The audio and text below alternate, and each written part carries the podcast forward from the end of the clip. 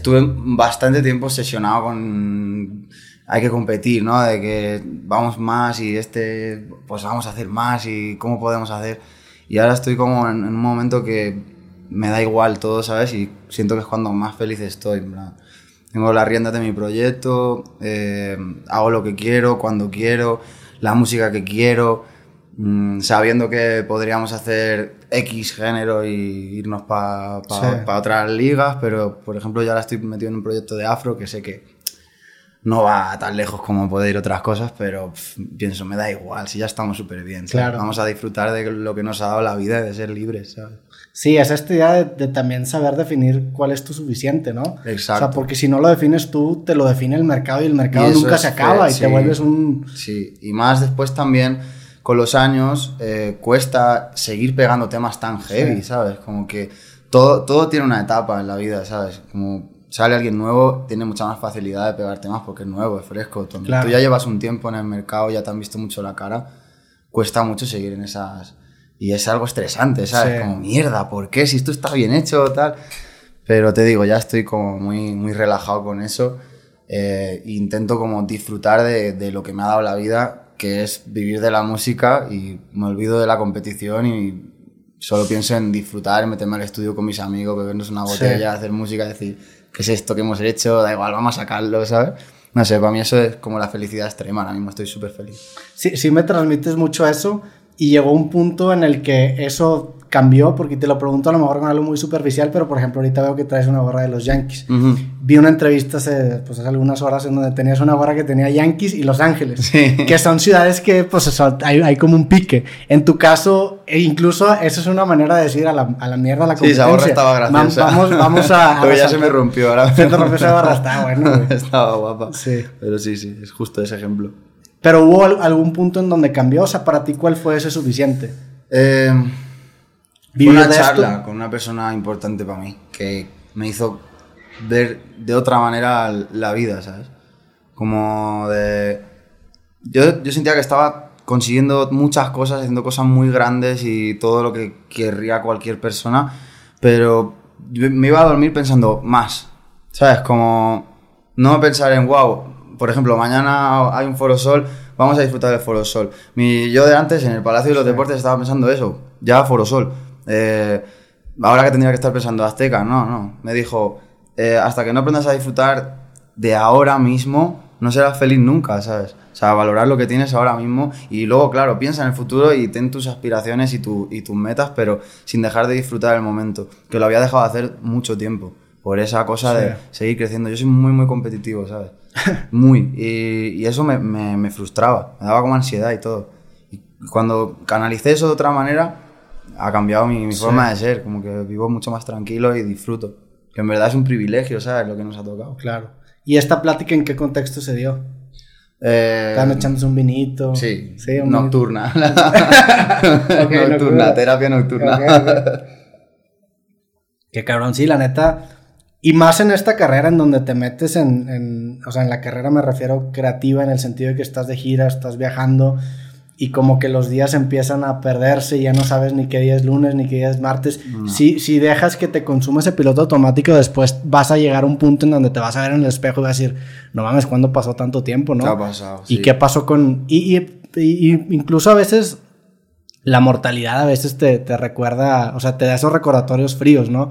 Ahora que te dije que voy a Chicago justamente el fin de semana a ver a Blink, hay una canción de un proyecto alterno que sacó el vato de Blink que se llama Plus 44, que se llama Pequeña Muerte, se llama Little Death. Y en esa canción me, se me quedó muy marcado que el coro dice que una pequeña muerte te vuelve a hacer la vida muy significativa.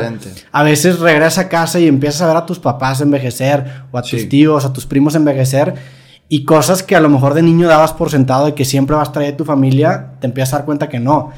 Y dices, ay cabrón, tengo que salirme un poco de esta cápsula del tiempo que es mi carrera para disfrutar el día a día justo lo que estás contando me pasa a mí. O sea, esa conversación que tuve fue hablando de la muerte de mi padre, que murió hace como dos meses o tres meses. Y acababa de pasar. No, no pasa nada, todo bien.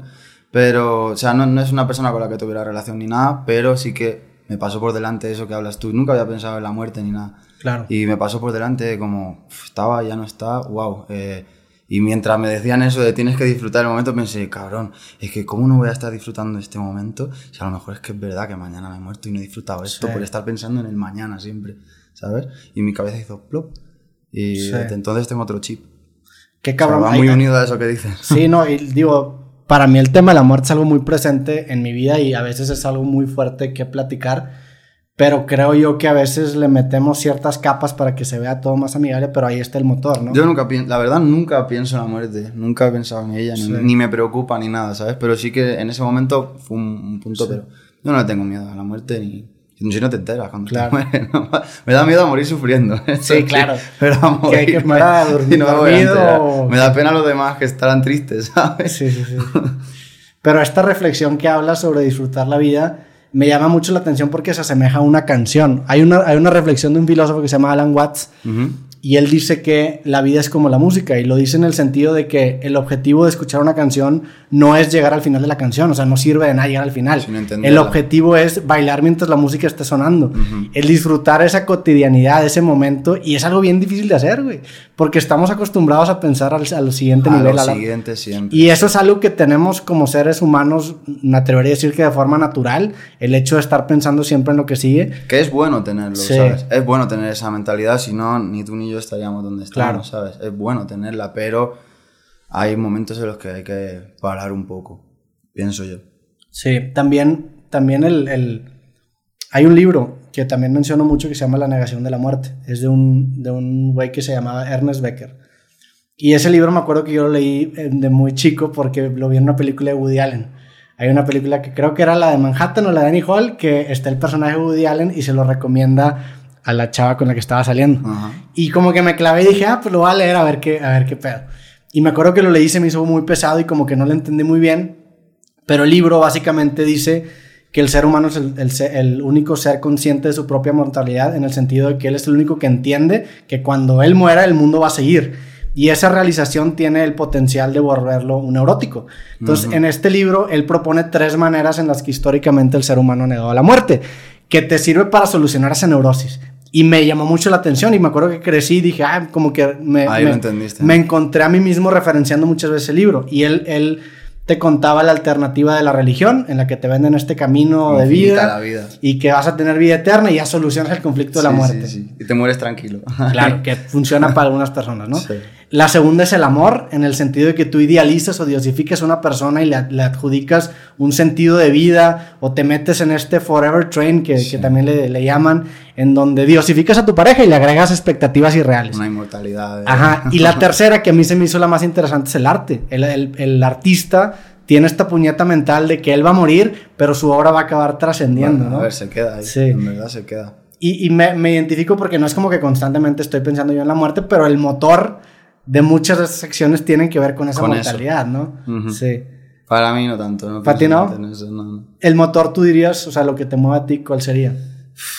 El, no sé, seguir creciendo, seguir como viendo que, que, que, sigo avanzando en todo, que no me he quedado ahí, cada, mirarme cada X tiempo para atrás y pensar, ok, estamos mejor que antes y poco más. Pensar, pensaba esto, ahora pienso lo otro, pienso mucho mejor que antes, ok, sigo avanzando, no me he quedado. O pasa esta situación, la entiendo, sigo entendiendo las cosas, estoy bien, eso me preocupa.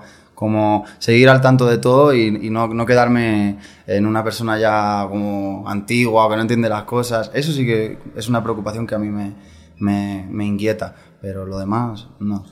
entender a la gente me preocupa mucho también, ¿sabes? Como entender eh, cuando una persona me cuenta algo, entenderlo de verdad me, preocupa mucho. O que, por ejemplo, alguien haga algo mal y todo el mundo piense, oh, ha hecho esto súper mal. Y yo pensar, ¿por qué? Intentar entender eh, esas cosas a mí me, gusta y me hace sentir como, como maduro y, seguir creciendo, ¿sabes? No sé, a mí me preocupa mucho eso. Me, me resuena mucho porque sé que también